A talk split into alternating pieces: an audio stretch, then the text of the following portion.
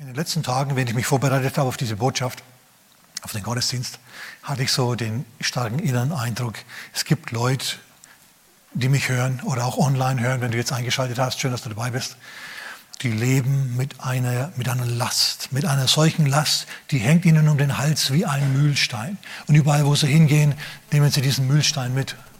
Okay, die, sie sehen aus wie das Facebook-F. Kennt ihr das? Ne? Mühlsteine. Und der Herr sagt zu dir heute Morgen, du bist am richtigen Ort.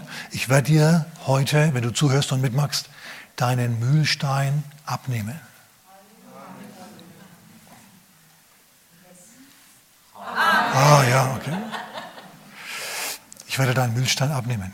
Der Herr sagt, ich bin im Mühlstein abnehmen Geschäft. Wenn du eine Last mit dir herumschleppst, dann hör gut zu, denn hinterher hast du diese Last los, wenn du das magst, was du heute hörst. Es gibt es gibt zwei, ich, ich habe nur Zeit, auf zwei Mühlsteine einzugehen. Okay? Aber das, das langt, glaub mir, das reicht. Es gibt zwei wichtige Mühlsteine. Einmal ist es die Sünde bzw. das schlechte Gewissen. Und einmal ist es der Kleinglaube und der Unglaube. Und über die beiden, über die rede ich. Ich werde dann über Zacharias reden, den Vater von Johannes, der als ein guter, zuverlässiger Gemeindemitarbeiter begonnen hat. Ich meine, er ist der typische durchschnittliche Gemeindemitarbeiter. Er ist treu, tut seinen Dienst treu, hat auch schon mal gebetet, ist leider nicht erhört worden. Aber er ist trotzdem, obwohl er nicht erhört wurde, trotzdem immer noch ein treuer Mitarbeiter und so geht er da durchs Leben. Dieser Mann, der auf einem sehr niedrigen auf einem sehr niedrigen Glaubensniveau war und Begeisterungsniveau war, wenig Gemeinschaft hatte mit Gott, der bricht zum Schluss durch, dass er erfüllt wird mit dem Heiligen Geist, erfüllt ist mit dem Geist Gottes und anfängt zu weissagen. Dazu von einem, der zwar treu ist, aber irgendwie enttäuscht ist, der nicht viel erwartet von Gott oder vom Leben, aber trotzdem treu ist, wohlgemerkt. Immer wenn der Dienst hat, da ist, zumindest wenn er Dienst hat, ist er da. Und, und, und so, das ist, der ist gut, das ist ein guter Mensch.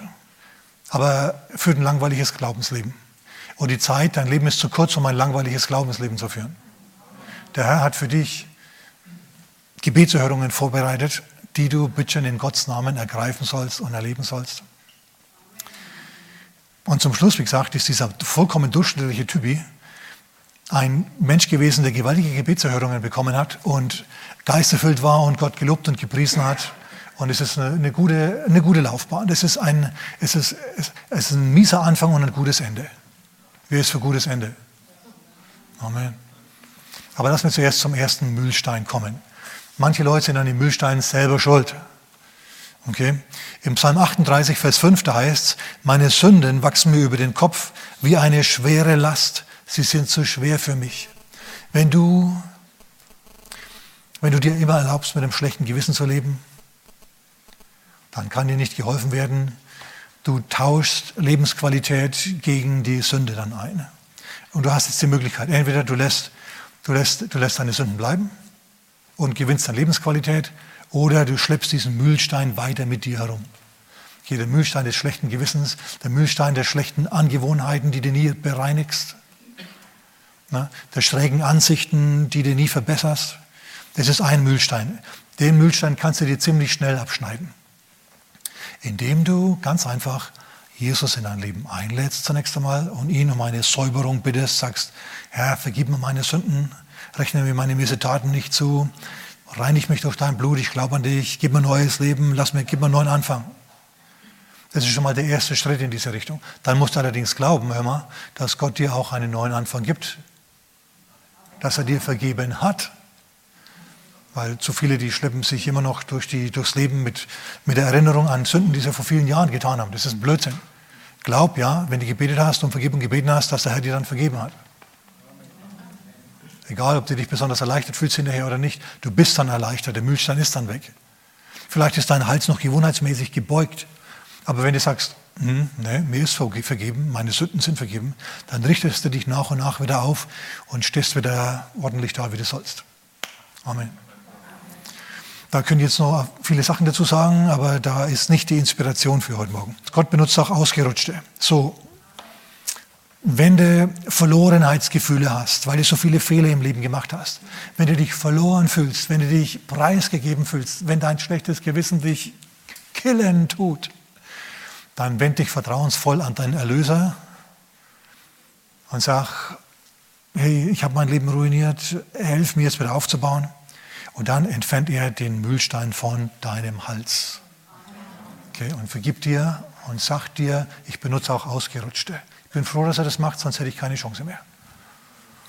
Amen. Okay, gut. So viel hierzu. Jetzt kommen wir zum zweiten Mühlstein um den Hals. Ich meine, offensichtlich haben verlorene Menschen, das heißt Menschen in der Welt, die keine Christen sind, den Mühlstein der Sünde um den Hals. Aber Christen haben einen anderen Mühlstein um den Hals. Das ist der Mühlstein des Kleinglaubens und des Unglaubens. Gott hat so viel für uns und wir erleben so wenig. Manche von uns erleben viel, ja, aber die können da nicht so viel drüber reden, weil, weil da gibt es so eine Dynamik, wisst ihr, die heißt Neid. Aber es verstößt zwar gegen das zehnte Gebot, aber wer kennt schon das zehnte Gebot? ja, ja, wir sollen die zehn Gebote halten, die sind gut für uns. Wenn wir das machen, dann sind wir gut unterwegs, aber wer kennt die schon genau? So, naja, also wir gehen jetzt auf jeden Fall zu Lukas Kapitel 1. Lukas Kapitel 1, da werden wir uns ein wenig aufhalten. Und ich fange mal an mit Lukas Kapitel 1 ab Vers 5. Ich lese es so nach und nach und kommentiere es. Es war in jenen Tagen, in den Tagen des Herodes, des Königs von Judäa, ein Priester mit Namen Zacharias, aus der Abteilung des Abia und seine Frau war eine aus den Töchtern Aarons und ihr Name Elisabeth. Also er war ein Priester, ein Levit aus dem Stamm Levi und seine Frau war eine, eine, Nach eine Nachfahrin von Aaron. Die stammt aus der hohepriesterlichen Familie. In anderen Worten, diese Familie, die ist schon seit ewigen Zeiten, seit Generationen gläubig. Das sind Leute, die schon seit Jahrhunderten mit Gott gehen. Wer kann das von seiner Familie sagen? Die meisten heutzutage, die sind dritte, dritte Generation Gottlose. Wo, da ist mehr so viel Segen drauf. Aber das, ist also, das sind Leute, die schon seit ewigen Zeiten mit Gott gegangen sind. Beide waren aber gerecht vor Gott und wandelten untadelig in allen Geboten und Satzungen des Herrn. Also die haben ihren Glauben wirklich, wirklich ernst genommen. Und wenn sie mal nicht untadelig waren, haben sie halt ein Opfer gebracht, wie das nach dem Gesetz des Mose vorgeschrieben war, und dann waren sie wieder untadelig. So, die waren halt so, das waren keine Sünder. Die haben kein, keine, keinen, keinen Müllstein des Sünde um den Hals gehabt. Aber sie hatten trotzdem einen Müllstein um den Hals. Nämlich den Müllstein eines unerfüllten Wunsches, der was zu tun hat mit dem Müllstein des Kleinglaubens und des Unglaubens, wie wir noch sehen werden. Ich trinke hier mal einen Schluck.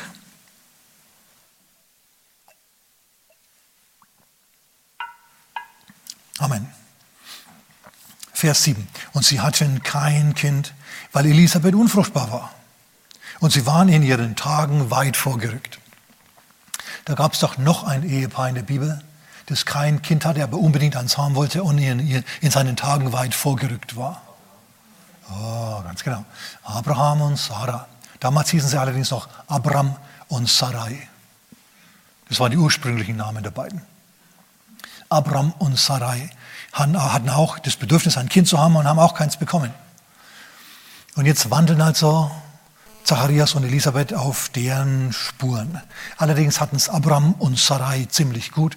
Die hatten nämlich eine Verheißung von Gott. Ihr werdet Kinder haben, beziehungsweise Abraham, Abraham, du wirst ein, du, du, dir, dir wird die ganze Welt wird dir gehören. Völker werden von dir kommen, ganze Nationen, in dir wird die ganze Welt sich segnen.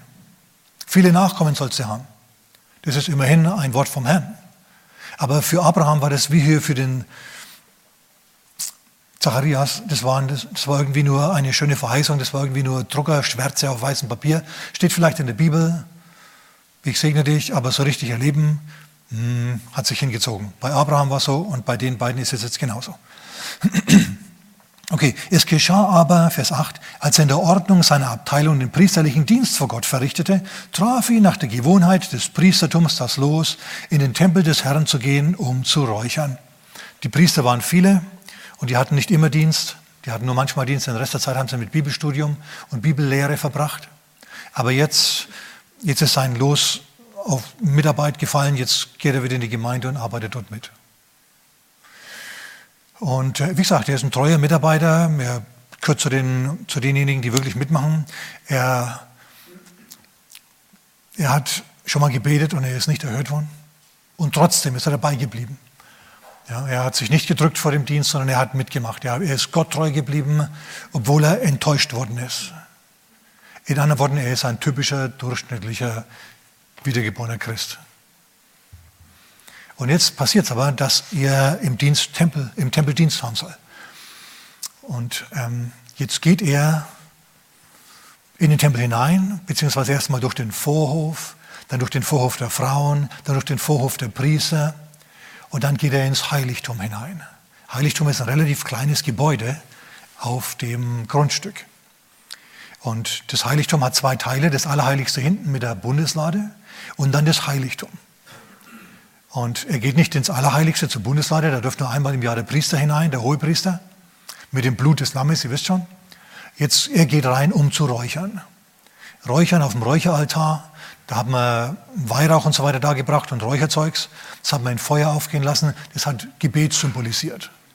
Ja, Gebet steigt also auf. Während das Volk draußen im Vorhof beten tut, räuchert der Priester und vollzieht dieses Ritual.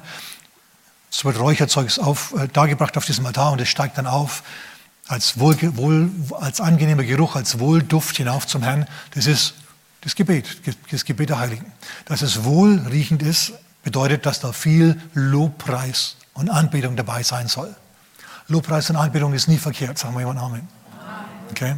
Halten wir fest, das ist wichtig für uns heute Morgen. So, jetzt, wir haben es hier mit unserem Mitarbeiter zu tun, der weder von Gott noch vom Leben noch allzu viel erwartet, aber er ist treu, er bleibt dabei, er ist sehr traditionell, er bricht da nicht aus. Seine Familie ist schon ewig gläubig, also ist auch er gläubig. Und seine Frau kommt aus einer gläubigen Familie, also ist sie auch gläubig. Die, die ist für die ist das Glaubensleben Routine und Ritual geworden. Und so richtig Leben und Pfiff steckt da jetzt nicht drinnen. Aber wie gesagt, er arbeitet mit. Er geht jetzt also in den, ins Heiligtum hinein. Jetzt steht er im Heiligen. Und es hat kein Fenster, sondern das hat, äh, das einzige Licht ist der goldene Leuchter zu seiner Linken. Er geht zum, zum Eingang rein und jetzt steht er im schummrigen Licht des Heiligtums. Der goldene Leuchter mit seinen sieben Öllampen flackert, der Windzug bewegt die Flammen.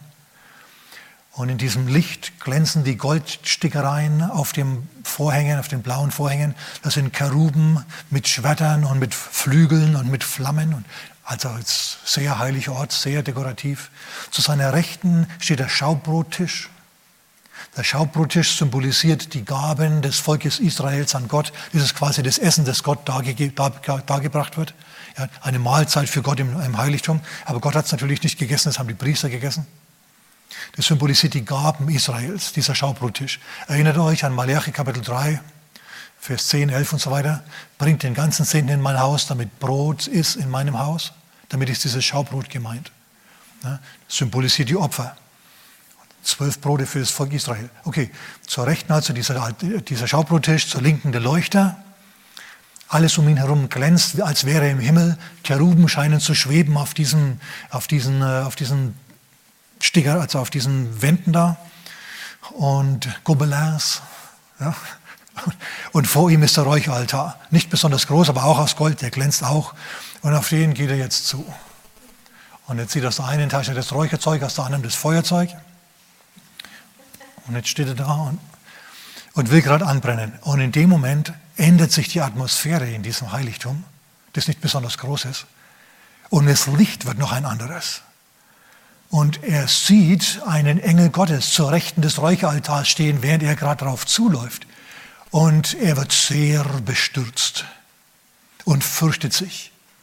Und ich verstehe das. Denn der, der, weiß ja nicht, was im Neuen Testament jetzt kommt und was der Engel sagen wird und so, sondern der erinnert sich jetzt, weil er nämlich lesen und schreiben kann und die Bibel gelesen hat und weiß, was da drinnen steht.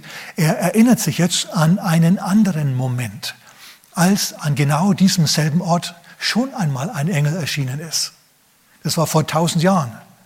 Und damals ist dieser Engel an diesem Ort erschienen. Damals war das noch kein Tempel. Damals war das einfach nur eine Tenne. Die Tenne eines Mannes namens Ornan. Und dort ist ein Engel erschienen der Jerusalem gerichtet hat. Der hat ein, zur Zeit Davids war das, der hat ein Schwert über Jerusalem ausgestreckt und es hat sich eine Plage breit gemacht. Irgendein Virus ist ausgebrochen und es sind viele Menschen gestorben, 70.000 insgesamt. Und der Herr, der hat es gesehen und hat Mitleid mit, mit Jerusalem gehabt und hat gesagt, stopp, lass es, tu es nicht mehr. In dem Moment ist dieser Engel sichtbar geworden für den König, und für viele andere und sie haben sich niedergeworfen. Sie haben, sie haben diesen Engel stehen sehen auf der Tenne Ornans. Ornan, der gerade dabei war, Weizen zu dreschen oder Getreide zu dreschen, hat es auch gesehen. Dem sind die Augen übergegangen, als er den Engel gesehen hat. Und seine vier Söhne haben das auch gesehen, die sind davon gelaufen, fumm, ausgebüxt. Also es war ein schrecklicher Moment, ein Moment des Gerichts, als dieser Engel gekommen ist. David kam seinerzeit und hat, der Engel hat mit ihm geredet, ja, und David hat dann gesagt, Herr, lass doch diese Plage aufhören. Und dann hat er einen Altar gebaut. Und auf dem Altar hat er ein Opfer dargebracht und dann ist er zurückgetreten. Und David mit seinen Generälen und mit seinen Obersten und Ornan und seine vier Söhne, die standen alle im Kreis drumherum. Und dann haben sie gebetet, Herr, vergib doch, Herr, vergib. Und dann hat der Herr ein Feuer, einen Blitz vom Himmel fallen lassen, wumms, auf, dieses, auf diesen Altar, wie zur Zeit Elias auf dem Karmel. Und das Opfer hat gebrannt. In anderen Worten, Gott hat sich mit seinem Volk versöhnt. Es war eigentlich ein guter Moment. Er hat das Opfer angenommen. Sünde war ausgelöscht. Mühlstein der Sünde um den Hals Israels war abgeschnitten. Schau, wir müssen heute nicht mehr opfern. Jesus hat sich am Kreuz geopfert für uns. Also wenn bei dir die Plage ausbricht, dann wirf dich auch vom Herrn nieder, bitte um Vergebung und dann wisse, er vergibt dir. Er hat dir vergeben. Ja, genau genommen ist die ganze Welt erlöst. Sie weiß es nur nicht. Jeder einzelne Mensch auf der Welt könnte errettet werden und könnte in den Himmel gehen. Sie müssten nur Jesus in ihr Leben einladen. Ja, das Kreuz ist eine Quelle ewigen Lebens, Halleluja. Fließt vom Thron. Nun gut, auf jeden Fall erinnert sich natürlich Zacharias an alle diese Dinge. Der ist einer von den Belesenen im Land. Der weiß es. Und jetzt denkt er sich, oh nein, ein Engel, Gericht. Werde ich sterben, wird Jerusalem sterben, jetzt zu Ende mit uns, was ist jetzt los? Ich muss noch dazu sagen, ähm, an dem Ort, an dem David geopfert hat, an dem Ort, an dem das Feuer gefallen ist, haben sie später, ratet mal was gemacht, den Tempel gebaut. Und genau dort, wo, der, wo das Feuer gefallen ist und wo der Engel stand, steht der Engel jetzt wieder. Wahrscheinlich genau dasselbe Engel. Und deswegen geht also dem Zacharias hier das Herz ja in die Hosentasche und er denkt sich, oh nein. Und der Engel sagt zu ihm diese wunderbaren Worte, fürchte dich nicht. Ist schon mal gut, wenn der Engel zu dir kommt und sagt, fürchte dich nicht, obwohl dir die Haare zu Berge stehen, dann ist schon mal gut. Und jetzt, und jetzt hält dieser Engel diesem Zacharias, diesem durchschnittlichen Gemeindemitarbeiter, diesem treuen, aber desillusionierten Gemeindearbeiter, die Predigt seines Lebens. Dieser Engel, der nimmt jetzt die Position eines gesalbten Predigers ein, der ein Wort hat genau für dich. So tritt dieser Engel jetzt auf. Dieser Engel ist jetzt der Prediger, der ein Wort hat für ein maßgeschneidertes Wort für Zacharias. Und was sagt er ihm? Er sagt ihm lauter gute Sachen. So wie so viele Prediger jetzt heute Morgen versuchen, den Leuten lauter gute Sachen zu sagen und sie davon zu überzeugen, dass Gott es gut mit ihnen meint.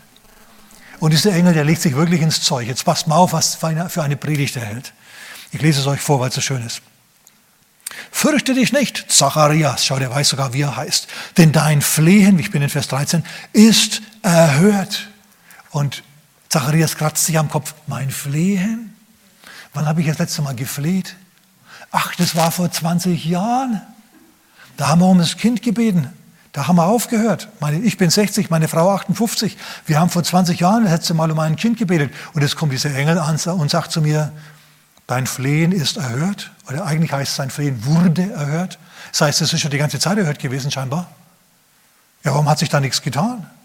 Vielleicht lag es ja auch ein wenig an Zacharias und seiner Frau. Hm. Denn die beiden haben offensichtlich nichts, aber auch gar nichts von Abraham und Sarah, beziehungsweise von Abraham und Sarai gelernt. Ich komme noch drauf. So, dieser Engel kommt jetzt also und er sagt, dein, dein Gebet ist erhört. Und er sagt, mein Gebet, ich habe vor 20, Mal, das letzte, 20 Jahren das letzte Mal gefleht. Und, und vor 20 Jahren war es dann auch, als ich dann das langsam alles ein bisschen aufgegeben habe, vor 20 Jahren war der Moment, als, ich, als mein Glaubensleben zur Routine wurde, ich zwar noch mitgearbeitet habe, aber ansonsten eigentlich jetzt nichts mehr erwartet habe groß. Und jetzt kommst du zu mir an und sagst zu mir, mein Flehen ist erhört, du bist 20 Jahre zu spät dran. Aber ich sage mal, lieber zu spät als gar nicht. lieber mit 80 durchstatten, ja, wenn es mit 40 nicht geklappt hat. Sag mal jemand Amen oder. Amen. So der Engel sagt also, dein Flehen ist erhört. Und Zacharias denkt, sagt sich, welches Flehen nochmal? Ja, das fürs Kind. Ach so, vor 20 Jahren. Schau, du denkst, Gott hört dich nicht, du betest, du flehst, du schüttest Gott dein, dein Herz aus und du denkst, du hörst nicht, er hört nicht. Er hört, natürlich hört er. Danke für das Amen. Ich lese weiter. Ähm, und du sollst seinen Namen Johannes nennen. Johannes bedeutet Gott hold. So wie Theophilus Gott lieb bedeutet. Eigentlich heißt es Johanna und es bedeutet Gott gibt Gunst. Stell dir mal vor, du hast einen Sohn. Gott sagt zu dir, nenn deinen Sohn, Gott gibt Gunst. Was will Gott dir damit sagen? Naja, ich will damit sagen, dass Gott Gunst gibt. Das kannst du dir anziehen. Gott gibt Gunst, das bedeutet, er gibt mir Gunst. Gunst für mich klingt gut. Johannes. Nenn ihn Johannes und er wird dir zur Freude und zum Jubel sein. Also welcher Vater hätte sich auch gewünscht, Gott wäre zu ihm gekommen, hätte ihm gesagt, dein Kind ist dir geboren worden das wird dir zur Freude und zum Jubel sein. Hätte dich gefreut, ne? Hat er das gemacht, hat er nicht gemacht. Überleg dir mal, was für ein Privileg, das unser alter Zacharias hier bekommt. Ja, Zacharias, es hat lang gedauert. Stimmt, sorry, aber dafür kriegst du jetzt ein ganz besonderes Exemplar. Dafür kriegst du jetzt einen Sohn, der sich gewaschen hat.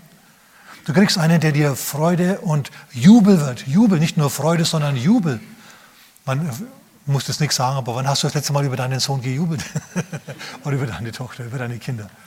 Da denkst du dir vielleicht, ja, ähm, muss ich da jetzt was dazu sagen? Nein, musst du nicht. Ich möchte nur, dass du siehst, was für eine Predigt dieser Mann dieser, dieser, dieser Engel dem äh, Zacharias hält. Er sagt ihm lauter Dinge, die eigentlich zu gut sind, um wahr zu sein, aber trotzdem wahr sind.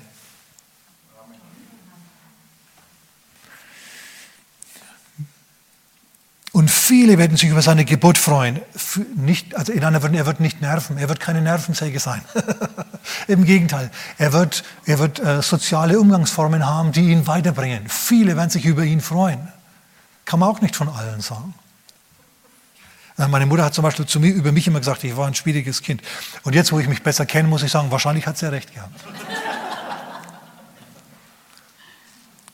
Denn er wird groß sein vor dem Herrn, weder Wein noch starkes Getränk, das heißt weder Wein noch Bier würde trinken und schon von Mutterleib an mit heiligem Geist erfüllt werden. Ja, was willst du als Vater oder Mutter mehr? Als ein Kind, das schon von Mutterleib an mit dem Heiligen Geist erfüllt wird. Also spätestens da hätte ich angefangen, irgendwie rhythmische Bewegungen zu machen. Ja, so in die Knie zu gehen und die Hände hochzuheben und zu sagen, oh Herr, das klingt so gut, das ist so gut, danke Herr, Halleluja. Es hat zwar gedauert, aber, aber ist es in Ordnung, Herr? Ist es okay? Du machst es ja jetzt wieder gut. Ist es okay, Herr? Ich vergib dir nochmal. Dass du 20 Jahre gebraucht hast, um mein Gebet zu hören, oder 30 oder 40. Spätestens da hätte ich irgendwie angefangen zu sagen, jo, das klingt richtig gut. Ich meine, hallo, wir haben es hier mit einem leibhaftigen Engel zu tun. Mit einem Prediger, versteht er, dem es irgendwie anmerkt, dass er, dass er weiß, von was er spricht. Nicht jemand, der irgendwie am, am, am Samstagabend noch die Botschaft, Video von irgendeinem anderen angeschaut hat, schnell. Und sich dann gedacht hat, okay, Punkt 1, 2, 3 und den Rest improvisiere ich. Warum schaut ihr mich jetzt so an? Okay, ich lese weiter. Ich lese weiter. Vers 16. Und viele der Söhne Israels wird er zu dem Herrn, ihrem Gott, bekehren. Er wird ein erfolgreicher Evangelist sein. Welcher Christ hätte nicht gern Kinder, die andere massenweise zu Jesus führen? Also, hallo? Finde ich schon ganz gut. Oder von dem geweissagt ist, dass er im Beruf erfolgreich sein wird, ja? Und es, er wird vor ihm hergehen, also dieser, dieses Kind wird vor ihm, dem Herrn, hergehen, in dem Geist und in der Kraft des Elia. Hallo? Mein Sohn wird Elia 2? Er wird im Geist und in der Kraft des Elia einhergehen. Er wird, ich, ich, ich wäre hier der Vater einer geschichtlichen Person, die Aufnahme finden wird ins, ins, ins, in, in die Heilige Schrift. Das wird ja immer besser, das klingt ja immer noch besser. Das ist ja immer, das ist ja schier nicht mehr zum Aushalten. Also das ist eigentlich gute Nachricht. Schau, das ist, wenn dir jemand eine Predigt hält und zu dir sagt, du bist ein Kunstwerk. Und du sagst, ich habe mich heute früh im Spiegel angeschaut, so künstlerisch bin ich auch wieder nicht wertvoll. Okay? Viel zu viele denken genauso. David hat es gemacht. Schau, David hat Glaubenssprache gepflegt. Wie später Abraham und Sarah auch. Wie wir gleich sehen, wenn unser Zacharias nicht, aber das ist nicht so wichtig. So, äh, dieser Engel, der sagt jetzt Dinge, die eigentlich haarsträubend gut sind, die eigentlich zu gut klingen, um wahr zu sein, aber trotzdem biblisch sind und vom Thron Gottes sind. Na, wenn ich jetzt also hergehen würde und zu dir sagen würde, du bist wunderbar gemacht. Das Wort Gottes sagt, Psalm 139, David hat es über sich selbst gesagt, ich bin wunderbar und auf einzigartige Weise gemacht, ich bin ausgezeichnet gemacht und meine Seele, die weiß es sehr wohl. Das klingt wie ein Narzisst im ersten Moment, wie jemand, der, der sich in den Spiegel schaut und selbst verliebt ist. Kennt ihr die Geschichte von Narziss? Kennt ihr nicht? Macht nichts. Ist eine Person aus der griechischen Sage. Ein junger Mann, bildschön, bildschön. Ja, der hieß Narziss.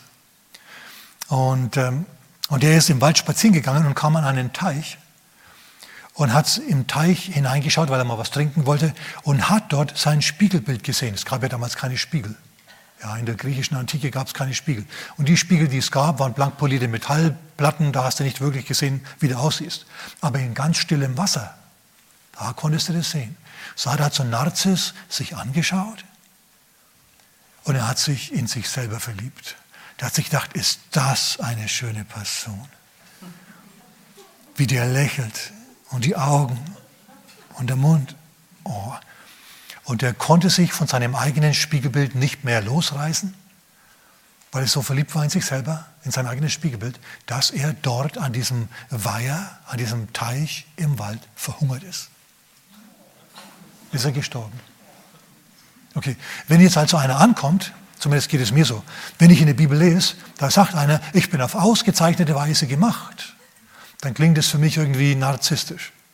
Bin ich der Einzige? Ja, bin ich? Okay, gut, alles klar. Ihr wisst, was kommt. Ne? Aber ich habe da mein Denken mittlerweile geändert. Ich bin draufgekommen.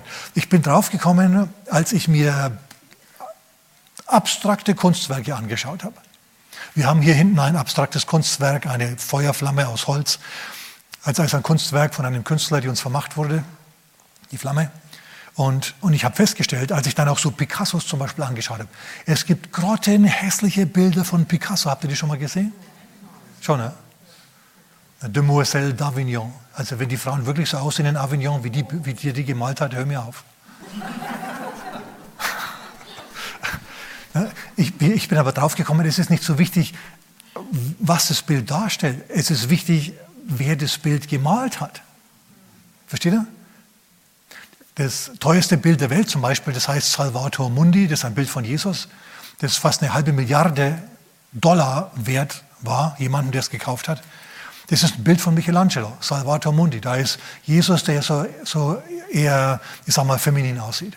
Okay, so wie man Jesus halt im Mittelalter dargestellt hat. Halbe Milliarde. Warum? weil es Michelangelo, gemalt hätte. Ein anderer, ein Kunststudent, der auch begabt war, hätte genau dasselbe malen können, genauso kolorieren und so. Kein Mensch wollte das kaufen. Ne? War nur deswegen so teuer, weil der Urheber so besonders war. So tröste dich mit dem Gedanken, du bist auch so besonders, weil dein Urheber so besonders ist. In dir stecken Sachen, die noch gar nicht ausgegraben sind, schätze, die noch nicht gehoben sind, weil du möglicherweise im Glauben so reagierst wie jetzt unser Zacharias gleich.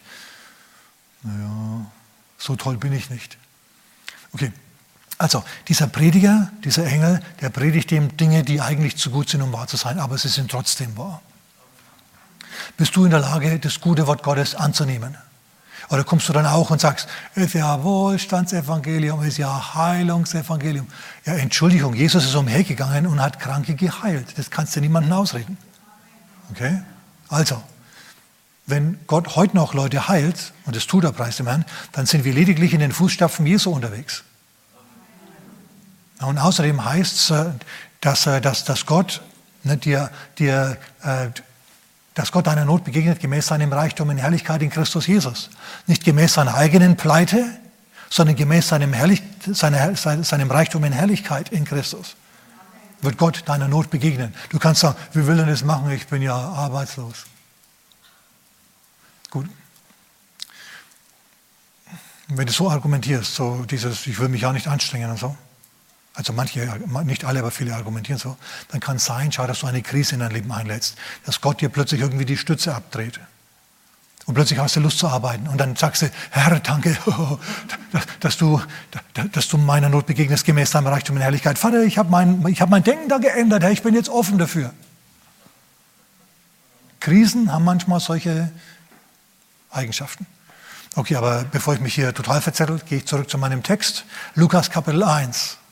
Zacharias, der hört jetzt diesen Prediger, der so wunderbare Sachen zu ihm sagt. So Sachen, die man kaum aushält. Er wird, die, ähm, er wird viele der Söhne Israels zu dem Herrn, ihrem Gott, bekehren. Er wird vor ihm hergehen im Geist und in der Kraft des Elia und der Väter Herzen bekehren zu den Kindern. Der wird eine erfolgreiche Familienberatung haben und sehr erfolgreich sein, Familien, die Keimzelle der Gesellschaft wiederherzustellen und Ungehorsame zur Gesinnung von Gerechten. Pass mal auf, der wird in der Lage sein, auf, mit der Art und Weise, wie er spricht, beinharte Zyniker, Glaubensskeptiker davon über, äh, zu überzeugen, wieder auf den Weg Gottes einzuschwenken. Er wird, er wird in der Lage sein, die zu überzeugen, dass der Weg Gottes der bessere Weg ist.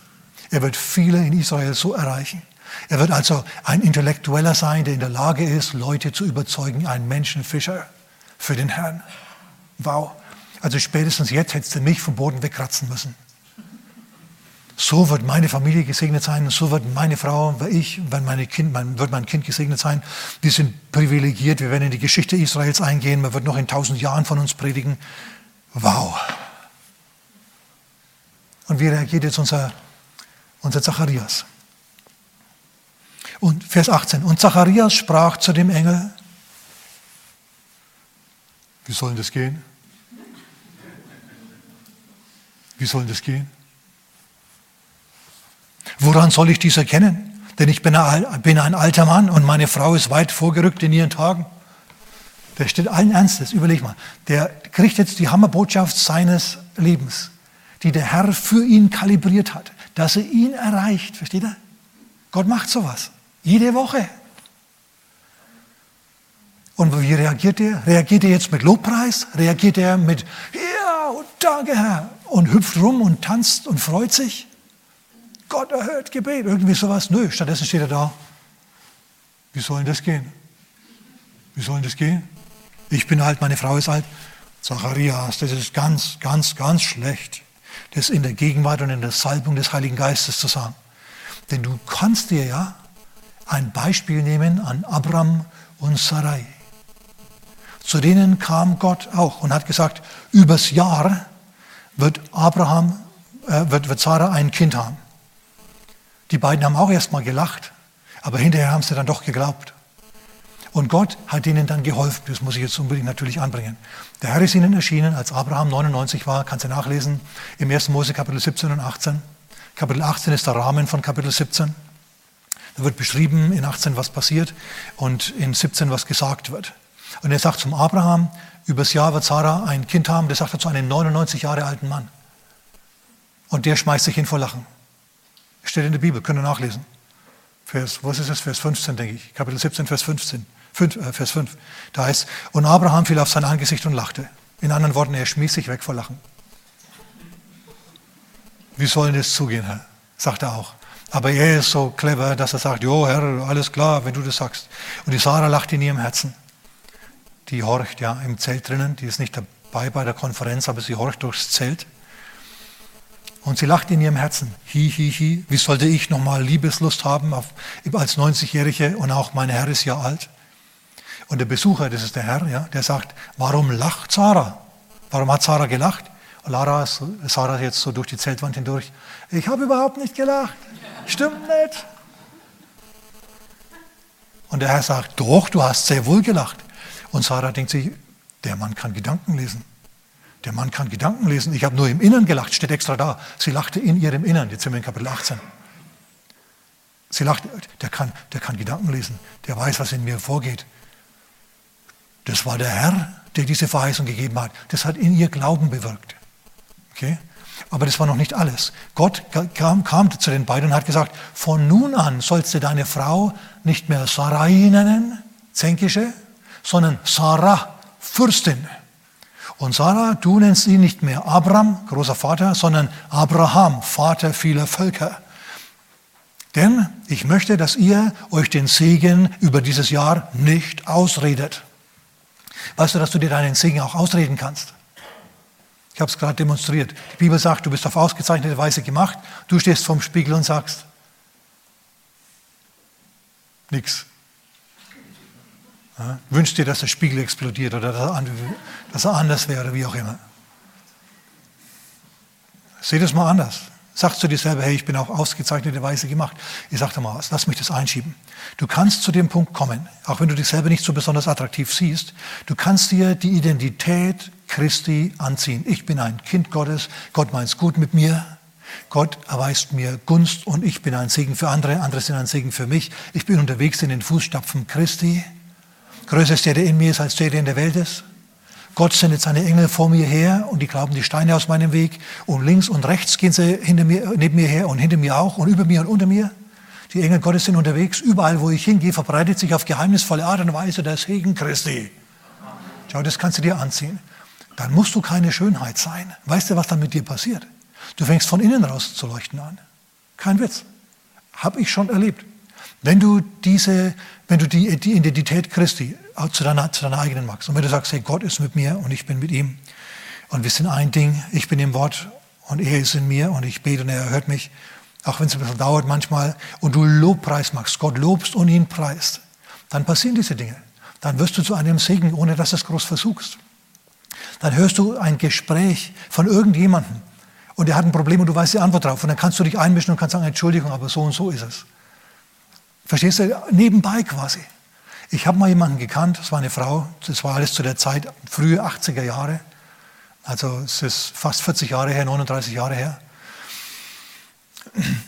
Da habe ich eine Frau gekannt, die wirklich nicht besonders attraktiv war, muss ich wirklich sagen.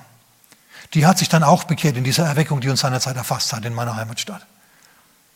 Und nachdem die Christ war, hat die einen vollkommen anderen Eindruck gemacht. Die war verändert, die war runtergerissen, anders. Die war plötzlich attraktiv. Ich habe das vorher und nachher erlebt und ich war platt. Das ist das Leben Gottes, ja, das dir die Schönheit Gottes verpasst. Ein, einer meiner Freunde, der hat sich, der hat die so, so hinterher, die, die hat ihm so gut gefallen, dass er sich die geschnappt hat. Halleluja. Vorher kein Interesse, nichts, aber jetzt plötzlich vollkommen veränderter Mensch. Warum? Jesus in dir, die Hoffnung der Herrlichkeit. Ja, der macht's. Schau, Gott schenkt dir Dinge, die du mit deinen eigenen Fähigkeiten und so weiter dir nicht empfangen kannst, nicht, nicht, nicht bewirken kannst. Das sind Geschenke Gottes, übernatürliche Sachen. Gott will übernatürliche Kräfte in deinem Leben freisetzen. Jetzt bitte ich dich, reagier du nicht wie der Zacharias. Wie soll das gehen? Sondern mach's wie Abraham und Sarah, wie Abraham und Sarai, die sich jetzt neue Namen gegeben haben. Die haben sich, hör mal, die haben sich, die haben jetzt begonnen, Glaubenssprache zu sprechen. Sie hat ihn Vater vieler Völker genannt und er hat sie Fürstin genannt.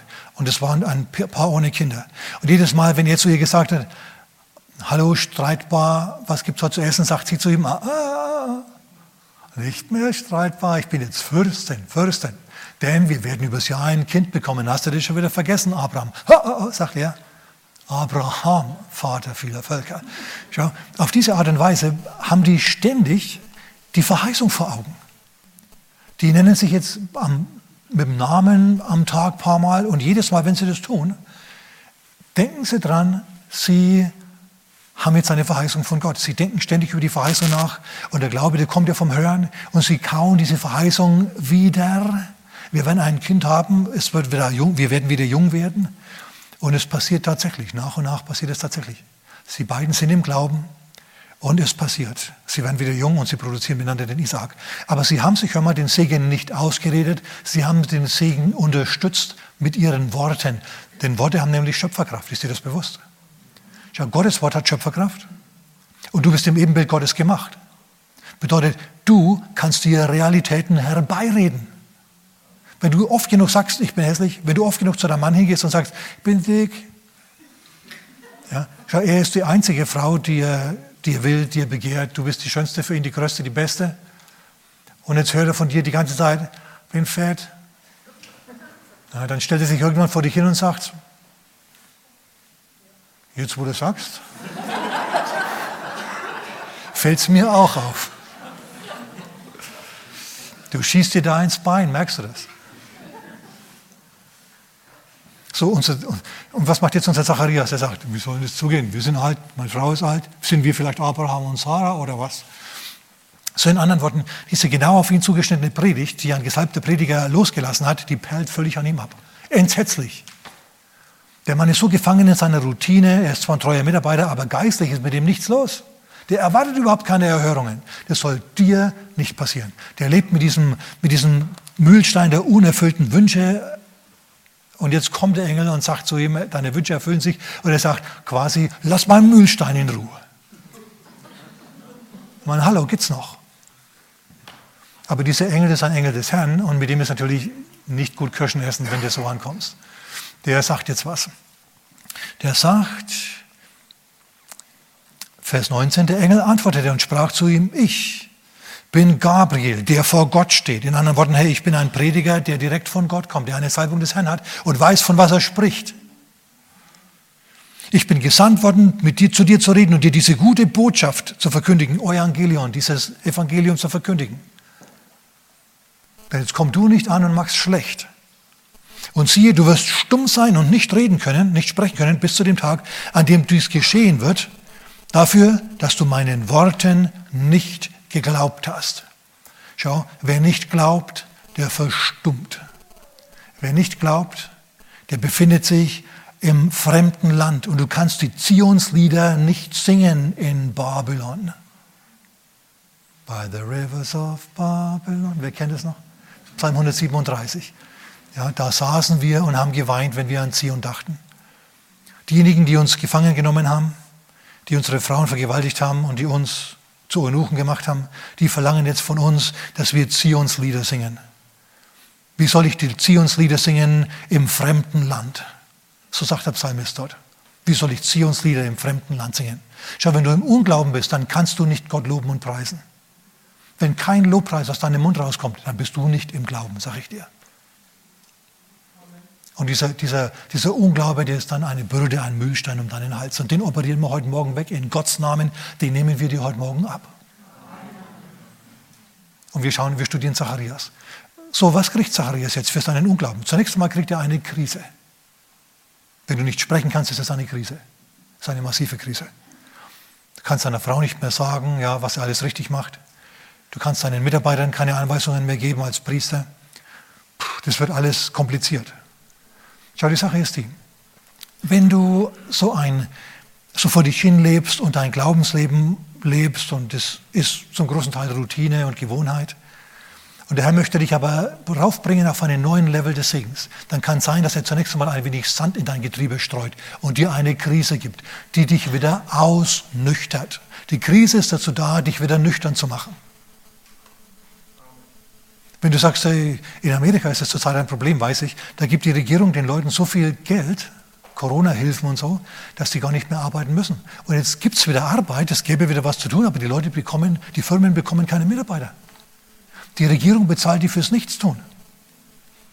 Natürlich gewöhnen sich die Leute daran, hey, der Staat ist mein Erlöser und er ist meine Quelle, von ihm kommt es alles. Auf die Art und Weise mischt sich der Staat mehr und mehr ins, in, in, in, die, in die Lebensplanung und so weiter ein. Das sind die da drüben gar nicht gewöhnt. Also die haben hier auch eine gewaltige Krise, das ist eigentlich wie bei uns eben auch. Ja? Hm. So, es kann gut sein, dass, dass der Herr, wenn du zu sehr irgendwie feststeckst, dass der Herr eine Krise zulässt, die ist nicht zu deiner Vernichtung gedacht, sondern dazu, dir eine in den Hintern zu treten. Um dich herauszubefördern aus deinem Kleinglauben hinein in den Großglauben oder überhaupt in den Glauben. Weil du nicht geglaubt hast, wirst du nicht reden können. Und jetzt kann er nicht reden. Und für mich klingt es so, wie wenn der Engel gesagt hätte, du kannst jetzt nicht reden, bis sich das alles erfüllt hat, das heißt, bis Johannes der Täufer getauf, äh, geboren wird. Ja? Kind geboren, Vater kann wieder reden. Aber wir müssen mal schauen, was da passiert. Du kannst vorgehen zu, zu Kapitel 1, Vers 57. Wir sind jetzt neun Monate weiter und mittlerweile ist Johannes der Täufer geboren, aber der Mann spricht immer noch nicht. Der Mann redet noch immer nicht. Also spätestens jetzt würde ich nervös werden. Ich würde sagen, Herr, es war doch ausgemacht, es war doch ausgemacht. Kind ist geboren, Wort erfüllt sich und dann kann ich wieder reden. Aber stattdessen steht der Herr immer noch auf der Bremse. Hm. Wenn ich jetzt Zacharias wäre, dann würde ich mal in mich gehen. Dann würde ich sagen, okay, ich habe schon einmal versemmelt, indem ich kleingläubig war. Ich habe gesagt, wie soll das gehen, anstatt dass ich gesagt hätte, preis dem Herrn, ich danke dir, lieber Engel, für diese Botschaft. Ich empfange sie in Jesu Namen, möge dein Wort wahr werden in meinem Leben. Lob und Preis und Dank und Ehre sei dem Herrn. So hätte ich reagieren, sollen, hat sich Zacharias gedacht. Hätte ich machen sollen, dann hätte ich mir das gespart. Und dann kommen die Nachbarn, jetzt was noch passiert. Die Nachbarn kommen also an, am achten Tag, mittlerweile ist, der, ist, ist jetzt, äh, Johannes der Täufer acht Tage geboren und Zacharias ist immer noch stumm. Und er denkt sich, Mensch, wann ändert sich das jetzt endlich? Die Nachbarn kommen herein und sagen, so, jetzt ist Beschneidungszeit, jetzt wird er aufgenommen in die Familie Israels. Das ist ja nicht nur, eine nicht nur ein Glaubensritual wie die Taufe, sondern du wirst ja auch gleich aufgenommen in, äh, in die Volksgemeinschaft Israels seinerzeit durch die Beschneidung. Das ist also ein Unterschied da. Und dann kommen sie. Und dann will die ganze Nachbarschaft ihm einen Namen geben. Wie nennen wir den? Damals haben die Nachbarn den Kindern Namen gegeben. Und die Eltern waren nur am Rand beteiligt. Wir nennen ihn Zacharias. Und da kommt die Mutter und sagt, äh, äh, wir nennen ihn Johannes. Johannes? Keiner in deiner Familie heißt Johannes. Du kannst doch hier nicht ausbrechen aus der Tradition und der Routine. Das wäre ja was völlig Neues. Du wirst ja einen neuen Weg bestreiten. Das wäre ja mal was Neues. Einen neuen Namen kannst du doch nicht machen. Das ist ja unorthodox. Ja, wir sind traditionelle Gläubige. Nein, er heißt Johannes. Hm. Und dann kommen sie drauf. Wir könnten eigentlich den Vater auch fragen, der da hinten als alter Mann im, im Schaukelstuhl sitzt ja, und sich freut an seinem Sohn und lacht. Und dann fragen sie ihn, wie willst du, dass er heißt? Und sie fragen ihn ein bisschen lauter, weil er kann ja nicht reden. Da denken sie, er kann auch schlecht hören. Wie willst du, dass er heißt? Und er deutet ihnen an, gibt mir was zu schreiben und er schreibt drauf, Johannes ist sein Name, wie der Engel gesagt hat. Wisst ihr, was Zacharias jetzt macht?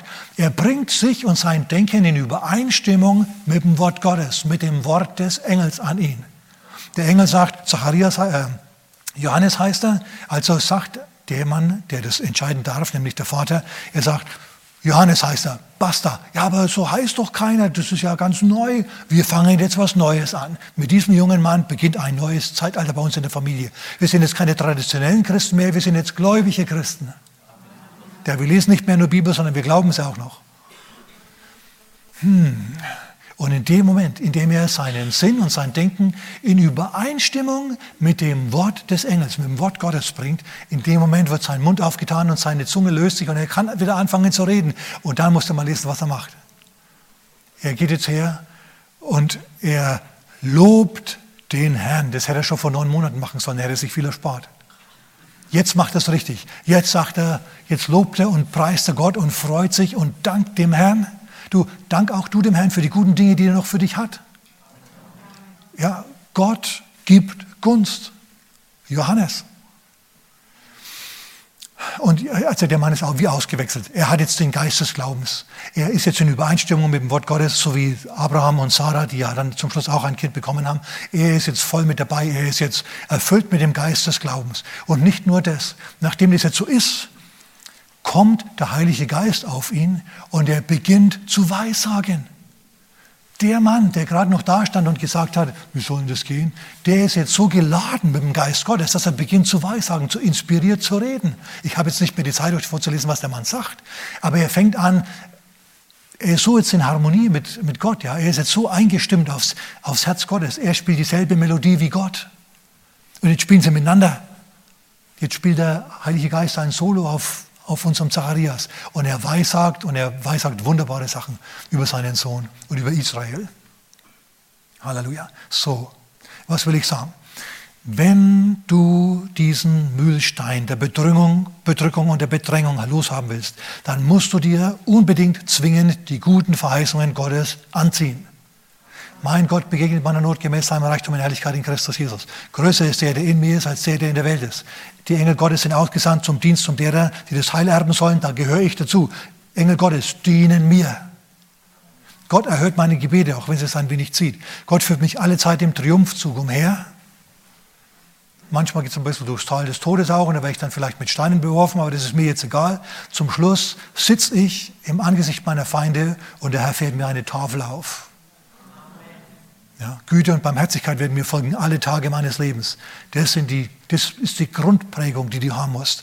Das, dieses Reden im Herzen zeichnet den Geist des Glaubens aus. Und dann ist alles möglich.